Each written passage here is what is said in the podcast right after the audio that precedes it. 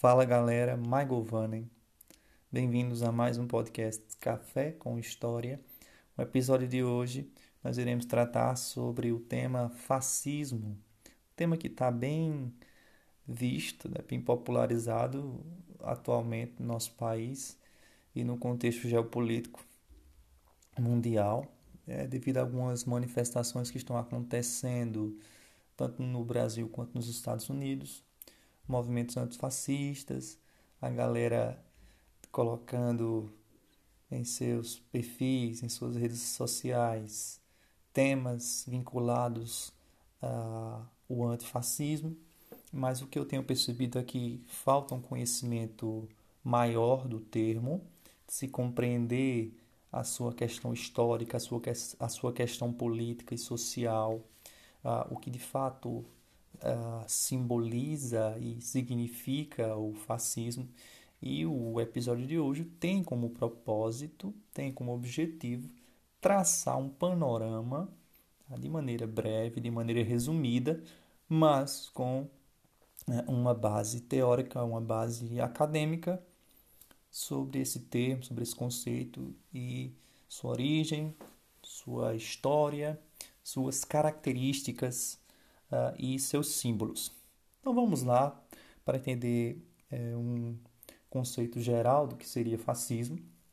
E aí, posteriormente, nós vamos ver alguns aspectos de maneira mais detalhista, de maneira mais específica.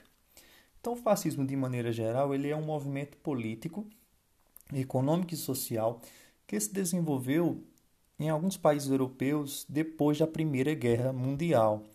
E aí nós podemos citar dois: Alemanha e Itália, que passavam por graves crises econômicas naquele período. Uh, o termo ele possui realmente uma, uma definição difícil. Então, é muito difícil, é, é, exige de fato uh, uma análise minuciosa e, mesmo assim, ainda é complicado de se definir o que é fascismo. E, e a gente parte de uma definição de Norberto Bobbio, é, um cientista político italiano, que compreende uh, o termo fascis, fascismo se referindo mais à dimensão histórica, ou seja, uh, aquela dimensão que está mais ligada ao fascismo italiano e posteriormente ao fascismo alemão. Quais são os aspectos mais comuns do fascismo? A ideia do partido único, o Partido Nacional Fascista, que no momento em que Mussolini chega ao poder eh, na Itália, ele cria justamente eh, esse monopólio, ele censura e proíbe todos os outros partidos, não há mais a ideia do multipartidarismo, mas vai existir apenas um partido. Assim acontece também na Alemanha com Hitler. Há um controle social e esse controle social acontece por meio dos veículos de comunicação de massa, que são uh, controlados e usados como meio, como instrumento de propaganda. Goebbels, que era o ministro da imprensa alemão, usa muito bem a propaganda para vincular os seus ideais antissemitas e de superioridade de raça.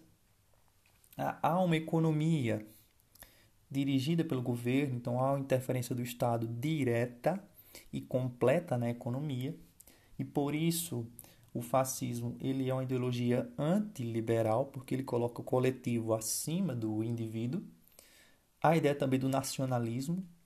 Se a gente for dar uma olhada no, no hino da Alemanha, a primeira frase, Alemanha acima de tudo.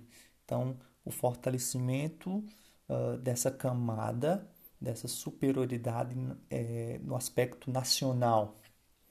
Há também é, o, mais um aspecto que é a ideia da repressão e da violência. Todas aquelas pessoas que pensam de maneira diferente da ideologia fascista. Ah, então, a perseguição a grupos religiosos, homossexuais, negros uh, e qualquer outro tipo de, de político ou, ou de, de pessoa, de indivíduo que seja contrário a esse todo, a essa totalidade, a essa visão totalitária. E há, por fim, a ideia do culto ao líder. Nós vemos isso tanto em Hitler quanto em Mussolini. Mussolini, o Duce italiano, e Hitler, o Führer alemão. E aí sempre surge o questionamento, a discussão, e isso acontece praticamente todos os anos no Brasil, se o fascismo ele é de direita ou de esquerda. E aí aparecem pontos é, de defesa para um lado ou para outro, né, diante do viés político ideológico. Então, o principal ponto para que as pessoas elas indaguem e, e discutam e é, façam uma reflexão uh, defendendo que o fascismo ele é de direita é que o fascismo é contrário ao comunismo uh, e a gente percebe isso tanto em Mussolini quanto em Hitler.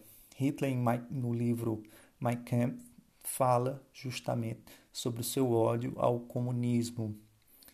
Uh, no entanto, o ponto mais usado pelos direitistas para que o fascismo seja colocado no espectro da esquerda é que o fascismo é contra o liberalismo. Ele coloca uh, o coletivo acima do indivíduo. Ou seja, o liberalismo é o contrário. O liberalismo ele parte do indivíduo, uh, do que dos interesses do indivíduo e o coletivo é deixado de lado. Já essas, ide essas ideologias totalitárias, comunismo, fascismo, nazismo, eles partem do coletivo e não do indivíduo.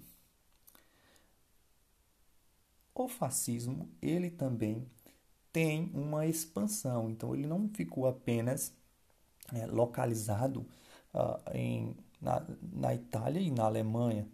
Há uma expansão também para Portugal e Espanha e esses dois países viveram, durante o século XX, regimes fascistas. No Brasil, com Plínio Salgado e o Partido Integralista, nós tivemos também uma, uma relevância, uma importância uh, dentro do contexto político do, do fascismo.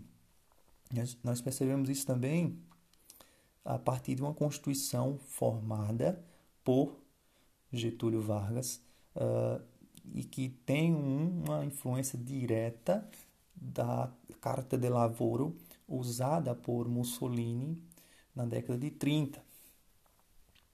Ah, há também a questão do símbolo muito forte do partido fascista, que é o feixe, representa a união e a obediência, e o machado, que simboliza a repressão. Então, o que de fato nós temos que entender é que para falarmos de um tema nós precisamos de embasamento. Tá? Então, nos falta muitas vezes, a nós brasileiros, é, é saber do que nós falamos. Né? Muitas vezes se é usado o termo fascista para qualquer tipo de pessoa e eis aí o erro, é, porque as pessoas de fato elas não compreendem o que é fascismo e qualquer pessoa que pense diferente delas já colocam logo de cara esse termo de fascista. Então há um problema grave uh, de, de, falta de conhecimento desse conceito. Uh, Norberto Bobbio ele acreditava que aquele fascismo histórico que nasce na Itália com Mussolini ele seria mais revolucionário e mais radical, estaria mais ligado à esquerda. Já o fascismo que surge na Alemanha estaria mais vinculado à direita, ao fascismo de Hitler. Mas vocês perceberam como é de fato difícil eh, nós elencarmos uma definição plena, completa sobre o termo. E devemos de fato tomar cuidado quando nós usarmos esse termo uh, contra alguém. Então, o episódio de hoje é um episódio mais informativo mas trazendo um pouco esse embasamento sobre essas reflexões sobre o nazismo e sobre o fascismo que surgem todos os anos. Então, a gente viu isso no século XX e a gente viu na história a despeito de toda luta pela democracia, pela liberdade e direitos individuais. E, e, várias formas de regimes totalitários que procuravam submeter os indivíduos e a própria sociedade ao poder do Estado. Então, a ideia dos estados totalitários, na Itália e da Alemanha e da Rússia também. Então, nesse período, Hannah Arendt ela escreve um livro, a sua obra As Origens do Totalitarismo, onde ela analisa essas características do regime nacional socialista e stalinista. Então, é o livro que eu recomendo para que vocês possam ler e aprofundar o tema, e é o livro mais influente uh, sobre o totalitarismo que eu conheço. Tá certo, pessoal? Então, a indicação de livro aí para vocês aprofundarem. Então, tomem cuidado com o termo quando vocês forem usar e, busquem esse conhecimento, busquem esse aprofundamento para que não, não saiam por aí uh, colocando coisas do senso comum uh, sem um fundamento, sem uma base bibliográfica, tá? Um abraço para todos e se cuidem.